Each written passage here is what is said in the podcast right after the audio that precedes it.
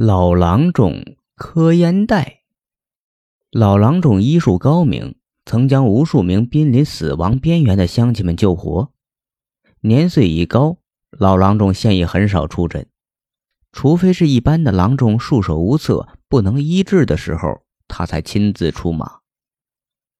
前几天，村头的王二嫂子不知道是什么原因，突然起病了。不仅满嘴胡言乱语，还打着光脚丫子到处乱跑，什么石渣子、烂泥巴全然不知，一脚就踩上去。家人没办法，只好将他捆在椅子上。郎中请了一波又一波，却看不出什么病，都只好摇着头走了。家人只好去请老郎中出马。老郎中两条斑白的大胡子从嘴边垂下来，说起话来还一动一动的。很是有趣，他号了号王二嫂子的脉，说这病是惊吓过度所致，几味草药就可医治。王二嫂子的家人感激涕零，跟着老郎中到他家去取药。几味普通的草药都找到了，可找龙须草的时候，老郎中才发现早已用完了。这可是一味主药啊！只有后山顶上才生长这种草药，怎么办？别人不识得，老郎中只好亲自出马。救命如救火，他急匆匆地带上工具，背上背篓就出发了。后山很大，树木丛生，百草丰茂。过去上山去的人有不少没有活着回来的，于是便传说的越来越神乎，说山上有野人，有妖怪。这些给后山罩上了更多的神秘色彩。老郎中不信这个邪，前些年还经常上去采采药，也没碰见过什么鬼呀神的，倒是偶遇过几次野猪。近两年来，他的年纪大了，也就没再上过山。眼看太阳要落山了，老郎中才好不容易爬到了山顶。他在山顶找了一圈，也没有找到自己需要的龙须草。于是他放下背篓，伸了伸酸痛的腰，拿出烟袋，点了一锅土烟，扭头一屁股向旁边的一个偌大的树桩上坐去。他叼着烟袋，津津有味地吸着烟，把脚抬起来，脱下鞋子，将钻进鞋里面的小石子清理出来。十五分钟后，老郎中的一锅烟也差不多了，烟瘾也止住了。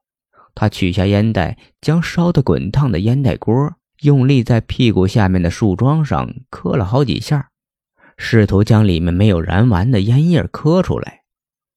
让他没有想到的是，屁股下的大树桩竟然微微的动了好几下，险些将他晃到了地上。怎么回事？他一下子跳了起来，扭头仔细瞅着树桩。他仔细观察后，倒吸好几口凉气，魂儿都吓出窍了。原来他做的树桩是一条卷曲的巨蟒，身子呈灰褐色，肚皮是灰白色，背上布满了黑色的斑点儿，嘴部较尖，而颌部较宽。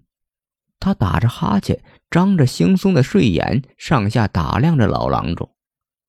惊恐的老郎中两腿发颤，不停地说：“对不起，对不起，无意冒犯。”令老郎中惊讶的是，这条巨蟒竟然开口说话了：“看你的装束，是位采药的郎中吧？”老郎中满脸恐惧的点了点头。巨蟒扬了扬头，敬佩的望着老郎中。你是个行善的好人，我不会伤害你的。说说你要采什么药吧，看我能否为你做点什么。老郎中说：“村里的王二傻子病得厉害，要龙须草做药，可自己找半天也没找到。你看是这个吗？”巨蟒说完，用嘴巴将下巴下面的一团草递到老郎中手里。老郎中忙伸手接过一看，感激地说：“是的，太感谢了，这下王二嫂子有救了。”不用谢，以后好好的做你的郎中，多医治些病人吧。老郎中正准备答话，这时只见一股白烟腾空而起，眨眼间巨蟒不见了。